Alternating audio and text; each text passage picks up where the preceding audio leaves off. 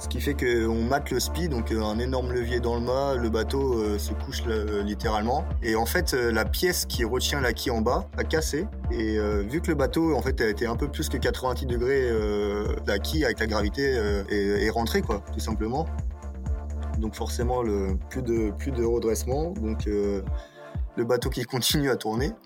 Et en fait le bateau du coup a commencé à remplir et forcément à se vider de son air et, euh, a directement coulé. Quoi.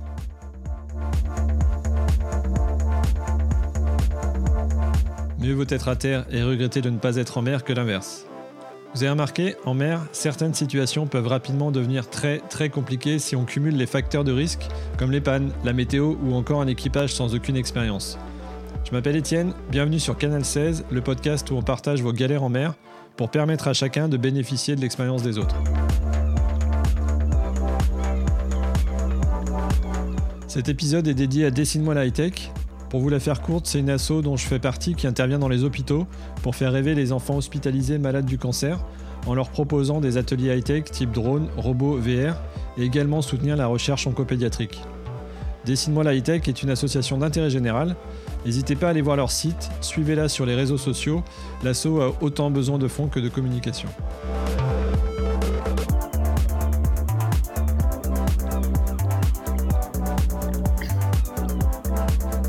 Bonjour, aujourd'hui nous recevons un skipper pro, c'est cool, ça faisait longtemps. Euh, 24 bah, ans, déjà plein de belles courses à son actif. Hein.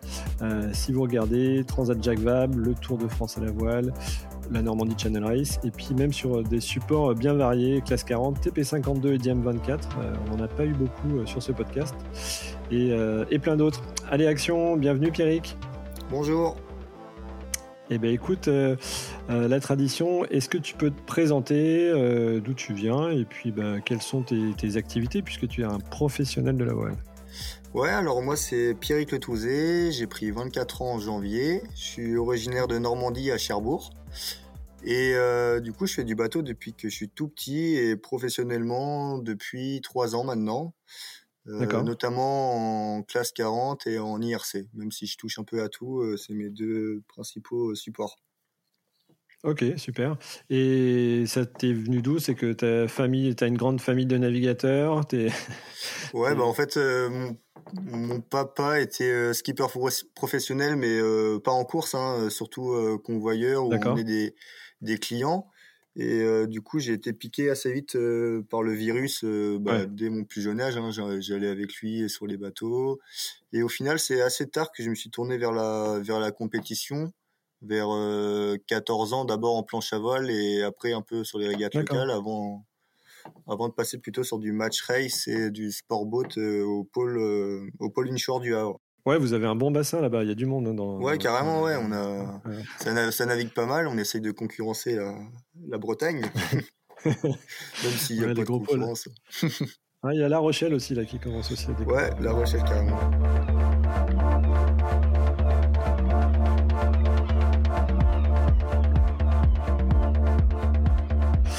Eh ben, écoute, euh, c'est parti. Euh, tu voulais nous parler, donc on parlait de ton enfance. Euh, tu as commencé assez fort à, 16 ans.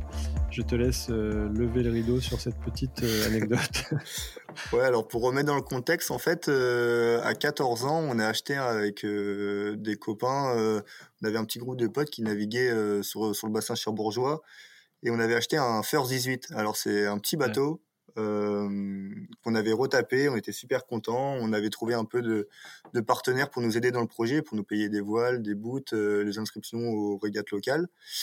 Et du coup, on a commencé à participer à tout ce, tout ce championnat parce qu'il faut savoir qu'à Cherbourg, il y a des régates euh, le mardi soir, le jeudi soir et le samedi. C'est des régates locales. Hein, on tourne dans la rade de Cherbourg ou un peu plus loin, mais ça dépasse pas 2 à 4 heures de navigation. Et du coup, le but, c'était, euh, bah, nous, euh, à 14-15 ans, euh, concurrencer un peu les adultes qui sortaient du boulot et, et aller tirer des bords avec eux, quoi. C'était ça un peu le défi. Et du coup, en fait, le, en septembre 2016, un mardi soir, une régate était annulée pour cause de, de la météo, trop de vent. Il y avait 30 nœuds et vu, vu, que nous étions un peu jeunes et un peu casse-cou, on s'est dit bon bah nous on va leur montrer, on y va quand même. C'est euh, de, de, alors pour euh, pour euh, de mon côté, je connais très bien le First 18 parce que c'est le seul bateau que j'ai eu. Ah oui. Donc il fait quoi? Il fait 800 kilos. C'est une c'est une quille qui descend en fonte qui doit faire 200-300 kilos. Et puis qu'est-ce qu'on peut dire d'autre dessus? C'est là ils font partie de la catégorie micro, hein, je crois en termes de. C'est des petits bateaux, des petits bateaux comme ça qui sont normalement hyper marins pour leur taille, 5 mètres 50 de je crois de ligne de flottaison. C'est ça. Et puis voilà, donc c'est pas un gros JPK. Tu, donc tu parle pas d'un gros truc, c'est un, un, bateau euh, ouais, c'était vraiment euh, qui est bien marin, pas trop cher et, euh, et Exactement, ouais. du coup, on l'avait, on l'avait un peu customisé pour faire pour faire les régates et, et surtout ce bateau la particularité pardon d'avoir deux sortes de quilles donc soit une quille fixe ou soit une quille relevable. Donc nous on avait une quille relevable et mmh. en fait le donc on est sorti 30 nœuds bon on commence à commence à remonter au pré, on envoie un premier spi, euh, c'était un peu sport, mais euh, ça l'a fait. Normal. Et voilà, et là on se dit bon bah on va en faire une petite deuxième quoi. Du coup on remonte au pré, on envoie le spi et euh, pendant le, bord de spi, en fait il y a le albat tangon qui, cède, ce qui fait que on mate le spi, donc un énorme levier dans le mât, le bateau se couche littéralement. Et en fait la pièce qui retient la quille en bas a cassé et euh, vu que le bateau, en fait, a été un peu plus que 90 degrés, euh, en fait, la quille avec la gravité euh, euh, est, rentrée, quoi, tout simplement. Donc forcément, plus de redressement. Donc euh, le bateau qui continue à tourner. Et, nous, on se retrouve, bah, du coup, on est à l'eau, on se retrouve, on, réussit à grimper, on était quatre, on réussit à grimper sur, la coque. Et, là, on se dit, bah, comment on fait, quoi? Alors, euh, c'était du vent de nord-ouest. Alors, on a la chance à Cherbourg euh, d'avoir une grande rade, donc on naviguait dans la rade. donc, ça abritait forcément un peu de la houle, même si ça rentrait un petit peu. Et, en gros, il était 18h30, quoi, 19h. En termes de sécu, là, vous étiez, vous étiez comment à ce moment? Enfin... En termes de sécu, donc on avait la VHF qui était dans le cockpit, accroché. Euh, on avait on, on, avait les gilets et c'était à peu près tout. donc le problème c'est que quand le bateau était retourné, c'est qu'on n'avait pas accès à la VHF en fait. Normal. donc donc je pense que la première heure c'est surtout en sportboat, enfin maintenant que ça soit sur des compétences sportboat, on, on, accroche toujours les VHF au gilet, notamment en jam parce que sinon on n'entend rien. Donc on la, on la scotche au gilet du barreur généralement. D'accord. Euh, et du coup, en fait, on n'avait pas le moyen de, de, prévenir, tout simplement parce qu'on ne se voyait pas rentrer dans le bateau et aller chercher euh, quoi que ce soit. Et euh, en fait, du coup, dans la rade, forcément, c'est assez surveillé. Et il y a le, il y a le, en fait, il y avait un paquebot en fait qui, qui partait à ce moment-là, en plus. C'est un peu, ça a été un peu notre chance. Et dans tous les cas, il y avait la vigie qui nous avait, enfin, je pense qu'on était le seul bateau dans la rade avec le paquebot, donc je pense qu'elle nous a vus. Vous étiez direct. Exactement. Et puis en plus, euh, quand il y a ce temps-là, il y a le l'abeille liberté, donc c'est le, le gros, c'est le, le, gros remorqueur qui se met au mouillage euh, pas très loin. Donc lui aussi, je pense qu'il a vu ça en direct. Et euh, du coup, forcément, bah, ils ont tout de suite compris que le bateau reviendrait pas et que on était pris au piège. Et du coup, en fait, eux, directement quand le bateau était retourné, ils ont commencé à, à déjà à stopper le départ du, du paquebot. Et ils ont donc la Baie Liberté a commencé à mettre ses eaux à l'eau, les pompiers ont été prévenus et la marine nationale parce que c'est un gros port militaire ont commencé aussi à débarquer. Donc sur ça on a eu de la chance. Et euh, et après euh, et en fait le bateau du coup a commencé à remplir et et forcément à se vider de son air et, et a directement coulé quoi. Ouais, ça a été, et ça a été rapide. Combien de temps à peu près, là, à partir du moment où vous êtes parti au tas et euh, au moment où il a coulé? Il s'est passé combien de temps? Euh, ouais, C'est assez dur de, de, donner un timing, mais. Euh, c'est pas une heure, quoi. Je pense qu'en. Non, non, non, non. franchement, en un quart d'heure, il était. Euh, ouais, c'était plié. Il, était, il était sous l'eau. La, descente bah, était fermée La descente non, était non, fermée Non, la descente était pas fermée. Parce qu'on a fallu le spi par la descente. D'accord. Et du coup, là, on a donc en fait tout de suite quand on a vu les bulles et on a vu le l'avant, parce qu'en fait, je pense que là, euh, du coup, ça a vite rempli euh, avec le bateau à l'envers par la descente. Et on avait commencé à avoir des bulles, on a vu le bateau qui s'enfonçait et là, on a sauté à l'eau. Et du coup, en fait, là où aussi on s'est un peu notre deuxième erreur, je pense, c'était pas se pas se regrouper quand on était dans l'eau. C'est-à-dire que chacun un peu est parti un peu éparpillé en fait. Et moi, par chance, j'ai mon bidon d'essence qui est remonté après. Donc je me suis accroché à mon bidon d'essence. J'ai patienté comme ça. Et en fait, on a vu la pilotine donc qui accompagne le, le, le, paquebot déjà passer une première fois devant nous et et comment et pas nous voir. Et en fait, à un moment, on se voyait plus les quatre là qu'on était, on se voyait plus. Avec la mer, une, une tête à ras de l'eau avec les vagues, tu, tu la vois pas très vite mmh. en fait. Et du coup, on, a, bah, on a attendu. la pilotine en a récupéré un, il a récupéré Swan. Et après, le Zod de, du remorqueur a récupéré deux autres personnes. Et moi, j'ai été récupéré en dernier, pareil, par le, par le Zodiac de la Marine nationale. Et du coup, moi et mon copain Grégoire, on a été récupérés un peu en état d'hypothermie avancée. D'accord. Et du coup, directement dans les dans dans l'ambulance des pompiers là, ils nous ont déshabillés, ils ont ils ont une sorte de chauffage là dans les VSAV mmh. ou qui mettent à fond. Nous, on avait encore froid, ils étaient en train de transpirer, on comprenait pas trop. hypothermie, toi, c'est tu l'as eu l'eau était, tu te rappelles à peu près la température de l'eau en gros? L'eau en septembre à Cherbourg. oui, Non, je vois pas pourquoi tu rigoles. non, non, je sais pas, elle devait être à 16, 17 peut-être encore cette période-là. Ok. Mais en fait, c'est surtout avec l'état de stress, la panique. je pense que tu. C'était quoi une bonne, une bonne demi-heure dans l'eau, peut-être? Si ça coulait en un quart d'heure, ouais, 20 minutes Quelque chose comme ça, ouais. Ouais, donc 20 minutes, 20 minutes au, mois de septembre, tu te prends quand même un petit peu d'hypothermie. Ouais, puis en plus, on s'est un peu. Enfin, on était un peu sous le choc, on s'est un peu épuisé, donc je pense que ça aide pas mmh. dans l'état d'hypothermie. Et, et c'est sûr que le, le trajet, le retour en Zodiac, je m'en rappelle plus trop, moi, j'étais un peu ailleurs. Ouais. Et j'ai commencé un peu à remettre les choses à l'endroit dans l'ambulance, quoi. Et, et, voilà. Et du coup, le bateau, dans la rade, il y a 20 mètres de fond, il était à 20 mètres de fond, quoi. Ouais. Donc, euh, donc euh, première d'expérience déjà. donc si je récapitule là, ce que j'ai ce que j'ai noté, c'est euh, déjà les. Bon, on est tous d'accord pour dire que la descente normalement on la ferme. Là, c'était on était plutôt en mode régate, donc ça peut faire partie des, des, éléments, mais je parle plus pour les plaisanciers. Hein. tout est fermé, dont la descente, hein, pour éviter ce genre de choses.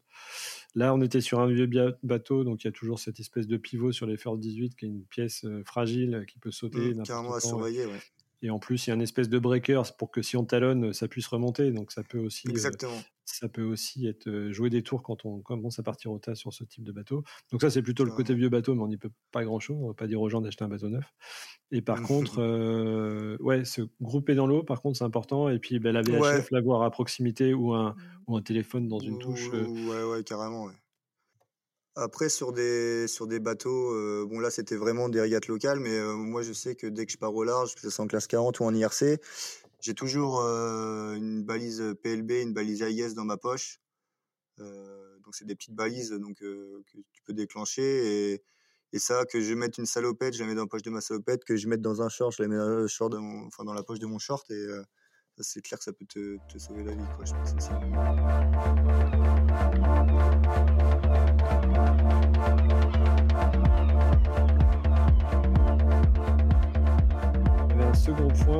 point, météo où euh, bah, tu as eu des conditions assez musclées, donc euh, Transat 2019, euh, la Normandie Channel Race.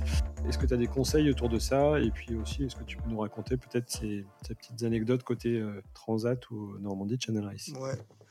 Alors, en ce qui concerne la Transat, donc c'était le départ du Havre en 2019 en classe 40. en fait, on savait, bah, on savait qu'on allait prendre du vent, euh, notamment après le, après le rat Blanchard, là, sur toute la descente entre le rat Blanchard et, et Ouessant. On savait qu'on allait avoir 30 euh, nœuds de vent au portant.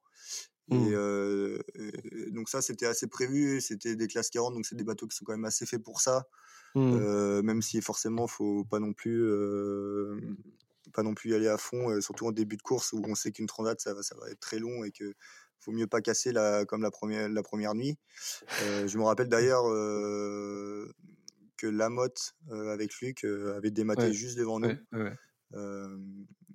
juste là, à cette, durant cette traversée-là. Et donc, oui, c'est sûr qu'après, là, c'était sur des bateaux de course, on savait ce qu'on allait prendre, donc on était préparé forcément à ça. On avait, on avait fait notre changement de voile avant que le vent monte. On avait matossé derrière, les ballasts remplis. donc ça, ça c'était.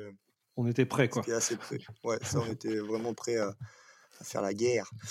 Mais non, et c'était surtout sur la sur la Normandie Channel Race en 2020. Donc j'étais avec mon ancien bateau avec Nils Boyer. Et donc là, on, en fait, la Channel Race, donc c'est une course qui part de Caen, qui revient à Caen en passant par l'Angleterre. Après, on allait en Irlande. Et en fait, en Irlande, ils nous disent, bah, parce qu'on doit passer le phare de Tuscar, qui est vraiment nord, et après le Fastnet et après Guernesey. Et là, ils nous disent bon, vous passez Tuscar et vous rentrez direct parce que ça va, ça va souffler fort. Mmh. Donc on, repart du, on repart de Tuscar en Irlande. Euh, grosse descente au reaching, on a 20-25 nœuds. Le bateau est tout le temps à plus de 17 nœuds, donc là ça va. Et par contre, après on tourne la pointe anglaise à l'Anseine. Et donc là, bon bah faut faire du prêt.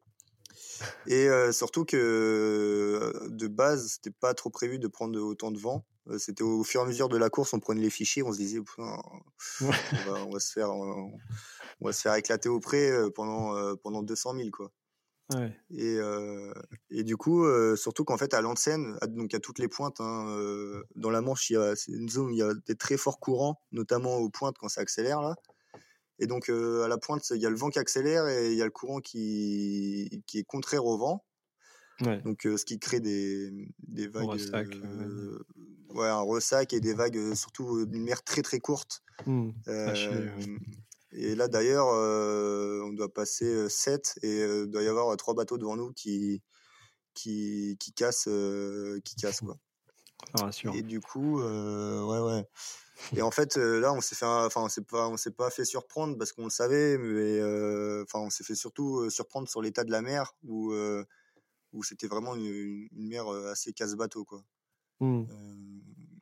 et du coup, là-dessus, nous, on a pété pas mal de trucs quand même. Les aériens, c'est généralement c'est ce qui dégage en premier quand c'est comme ça. Du coup, pilote en mode cap ou à la barre, mais à la barre, tu tenais même pas parce qu'avec les vagues, le bateau il tapait tellement que tu tombais. Enfin, c'était un peu. Et donc là, vous étiez, quand tu, tu, parlais des 200 000 affaires, là, vous les avez fait comment? Enfin, vous les avez subis comment? Quand tu dis qu'il y avait le pilote était bah, pas. ouais, on a subi, comme tu dis. On essayait de faire un pilote un peu en mode en mode cap, mais du coup un peu à jouer avec la télécommande à l'intérieur tout le temps, à régler. on était deux riz J3 de mémoire. Ouais, c'était ça. non, deux riz, deux riz J2 pour commencer. Et donc là, on était à la guerre. En plus, pour, on était troisième. Il y avait Redman avec Antoine qui était juste derrière nous. et donc là, un peu la pression, quoi. Et non, mais était toujours en mode course, mais c'est sûr que pour manger, c'était compliqué.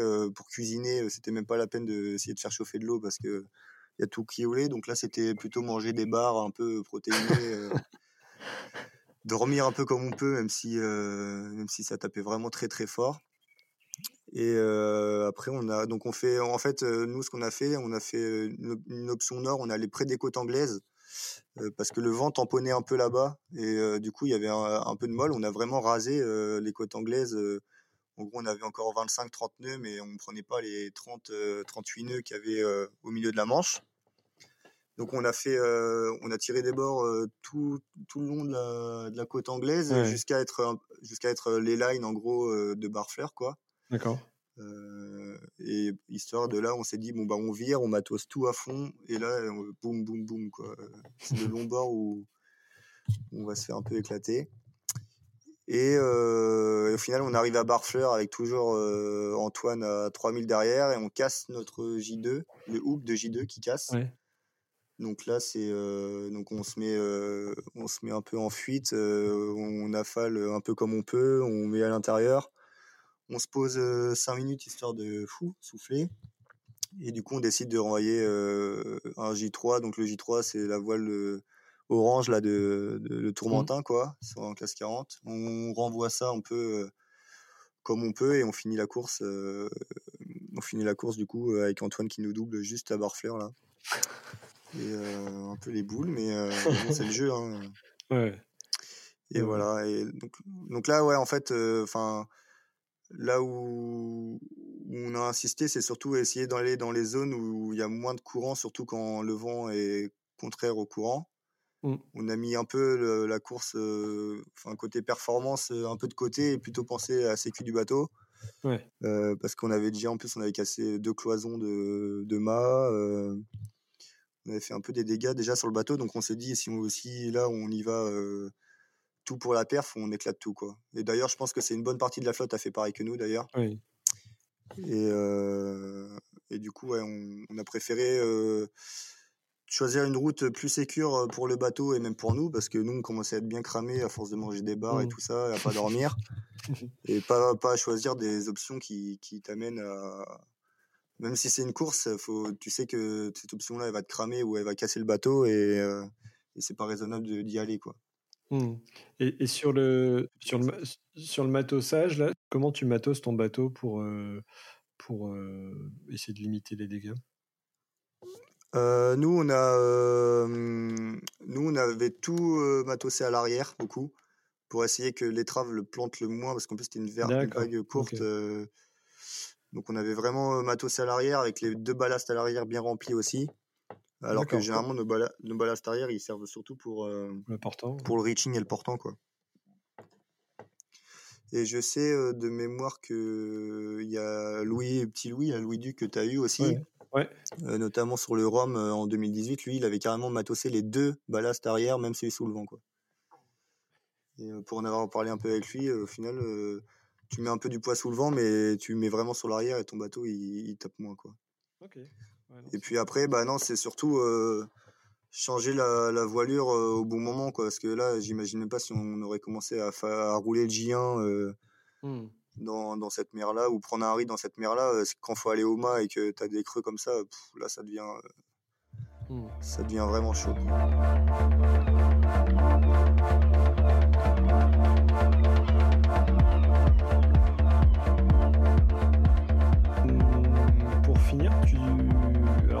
la middle, tu étais en TP52. Et euh, alors, c'est en regardant, en regardant les vidéos, hein, j'ai vu que vous avez, eu, vous avez passé une nuit sympa à, écoper le bateau. Qu'est-ce qui s'est passé Et si toi, euh, donc pour nous raconter la petite, euh, la petite histoire, et si, ben voilà, toi, toi, skipper du bateau, comment vous auriez pu éviter et, et puis résoudre ce, ce petit incident? Ouais, alors c'était bah, sur la dernière, donc la, la dernière Middle Sea Race, donc la, celle de 2021, on était avec le TP52 Paprec. Euh, bah, c'était notamment, il y avait euh, Johan euh, Richaume à bord, il y avait pas mal de monde. Et en fait, les TP, c'est vraiment des, de base des bateaux qui sont faits pour les régates à la journée. Donc vraiment, tout est optimisé, tous les bouts passent à l'intérieur pour que le pont soit mmh. le plus net possible. Ce qui fait que du coup, il y a pas mal de, de trous un peu partout sur le bateau. Et même si on avait équipé un peu en version offshore, donc avec un ordi de bord, euh, des hooks sur le mât, euh, et essayer de faire un peu des étanchéités comme on pouvait, euh, on peut voir sur les vidéos, comme tu disais, que c'était pas très très étanche, quoi. Et ouais, bah en fait, on s'en est rendu compte parce que le, le, début, ça allait, on avait 15-20 nœuds, on n'avait pas trop de flotte. Et après le détroit de Messine, là, quand on passe les volcans, là, le vent commence à vraiment à rentrer à 25-30 nœuds au portant. Et le TP, il a vraiment une étrave très fine. Alors, euh, dans de la mer, il, il enfourne et il, y a carrément la mer qui passe au-dessus du pont, quoi. et euh, donc, des litres et des litres d'eau. Et on a vu directement à l'intérieur que, que ça remplissait. ouais, que ça remplissait à mort. Et on était, donc, la pompe de cale, en plus, a cramé. Euh, ce qui nous a pas aidé et on était à, on était on faisait des relais en fait des relais euh, avec des sauts toutes les une demi-heure on descendait et on, on écopait quoi et pas avoir le mal de mer hein. non et puis c'était un peu sport euh, non non c'était pas c'est pas le plus agréable mais bon après forcément tu bah, faut le faire quoi parce que sinon mmh. tu, tu, te retrouves avec à la hauteur des bottes enfin tu as la hauteur des bottes dans l'eau quoi donc donc déjà pour la perf c'est pas bon et en plus euh, bah t'as quand même un système électrique à l'intérieur du bateau, t'as l'ordi, t'as tout ça donc euh, plus tu mets mmh. d'humidité à bord en plus euh, plus tu risques de tout faire cramer. Et d'ailleurs à la fin on a eu juste quand on arrive à Malte à l'arrivée on avait plus d'électronique d'ailleurs et je pense que c'est une des raisons.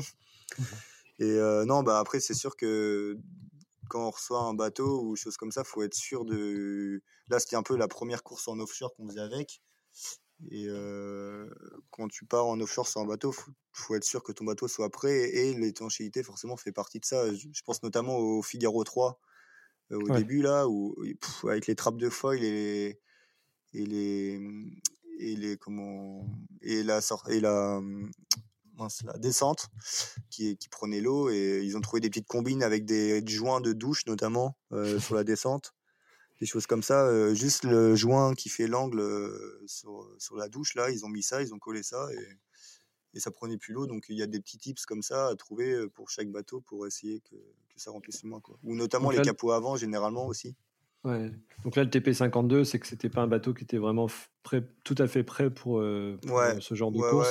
Et toi, tu euh l'aurais, tu l'aurais préparé peut-être, enfin, tu aurais peut-être fait plus gaffe à tout ce qui, tout ce qui, bah, tout ce qui pouvait prendre l'eau. Et puis. Bah, c'est surtout que on avait mis un peu du néoprène et tout partout, mais le problème c'est que quand tu déboules à, 25 nœuds, que tu plantes dans une vague, la force de la mer, elle, dégage tout, donc faut être sûr d'avoir des des joints solides ou des choses comme ça. Après, le TP, c'est en particulier parce que c'est vraiment pas un bateau qui est fait pour l'offshore.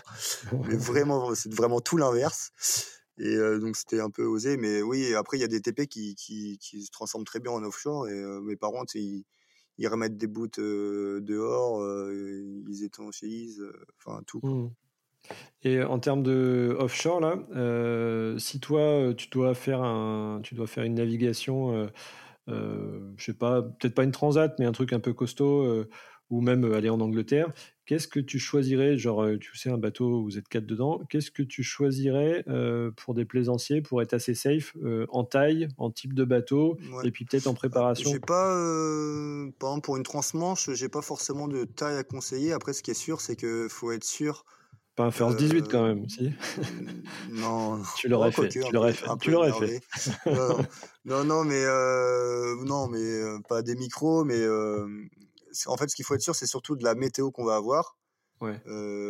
donc avec des, des, bons fichiers. Maintenant, il y a des fichiers quand même qui sont en accès libre sur Windy, qui sont assez précis, notamment des fichiers à Rome, par exemple. Ouais. Il y a aussi l'état de la mer qu'on peut regarder, notamment si on est avec un petit bateau, bah forcément des cas de la mer, ça devient tout de suite plus compliqué. Et surtout après, s'ils annoncent du gros temps, c'est tout prévoir en conséquence. Mmh. Si on a les voiles adaptées, si bah, toutes, les, toutes les manies, les petits bouts sont pas trop abîmés, parce que généralement quand il y a du gros temps, quand tu commences à, à, casser par exemple une, une écoute de GV, T'as la bombe qui va bas dans tous les sens. Euh, là, t'as la voile qui risque de se déchirer. Enfin, mmh. tu peux avoir des, des, ennuis en cascade. Donc, euh, si, si j'en un conseil, c'est vraiment être sûr de sa météo et pas y aller euh, en mode mmh. Gros bourrin, si je pourrais dire.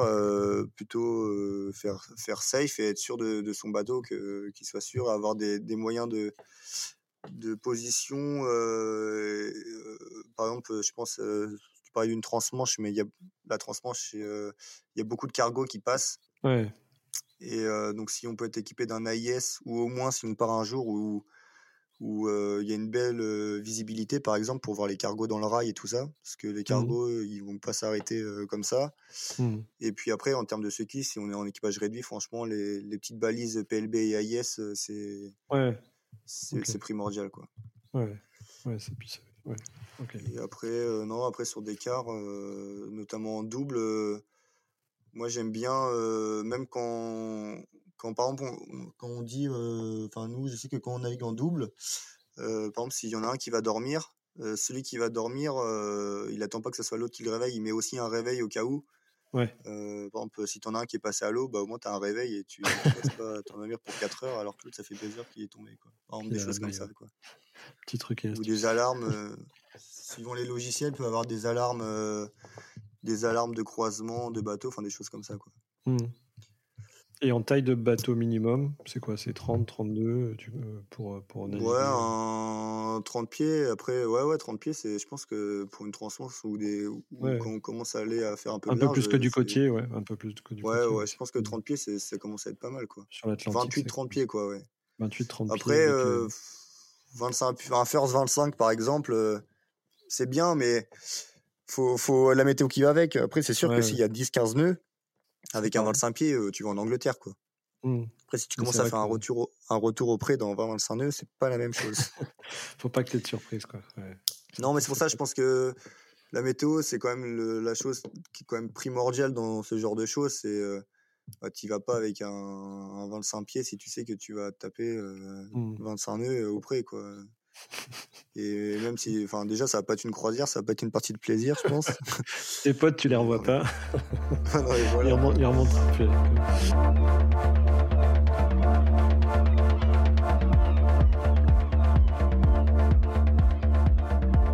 Et du coup, euh, que ce soit avec tes potes ou euh, que ce soit même euh, en régate, là, ton dernier meilleur souvenir en mer, ça, serait quoi là?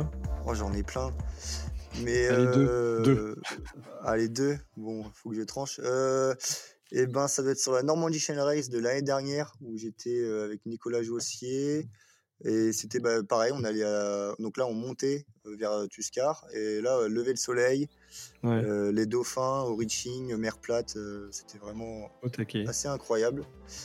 Et sinon, je pense que quand même mon arrivée au Brésil lors de la transat là où on a fait 21 jours, c'était énorme parce qu'on arrive, on voit Salvador, on commence à avoir plein d'immeubles et là il pleuvait. Bon, mais bon, c'est le Brésil donc il n'y a pas plus longtemps. Et euh, énorme arc-en-ciel, euh, c'est Salvador. Quoi. Pour vous. Euh, ouais. Dingo, quoi. Énorme. Carrément. Merci Pierre de nous avoir raconté tout ça. cet épisode touche à sa fin. Pour aider ce podcast, n'oubliez pas 5 étoiles et un commentaire sur Apple Podcast, même Spotify maintenant. merci d'avoir pris du temps pour nous. C'est cool d'avoir des pros comme toi sur ce podcast. En tout cas, je voulais dire un petit mot. Je trouve que c'est une super initiative là, de parler un peu de ça, parce que je pense que chaque personne a vécu une expérience et justement en tire des leçons ou, des, a des petits tips. Je pense que c'est une super, super podcast pour ça. Quoi. Bah écoute, euh, merci. Allez, comme d'habitude, je vous mets tous les éléments en description euh, et sur le blog canal16lepodcast.fr. À bientôt, Pierrick. À bientôt, merci.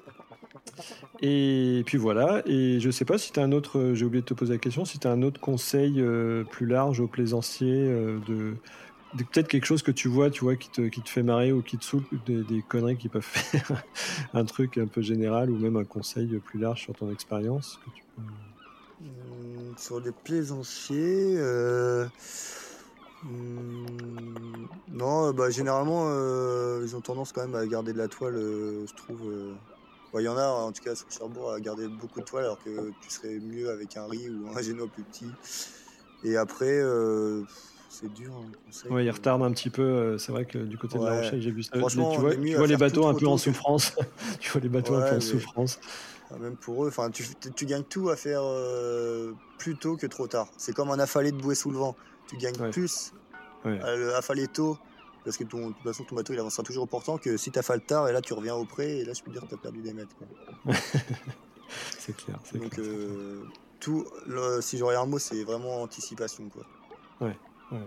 Du tout, que ce soit sur la météo, euh, sur la bouffe, sur le côté des drisses, euh, sur le matossage, des choses comme ça. Quoi.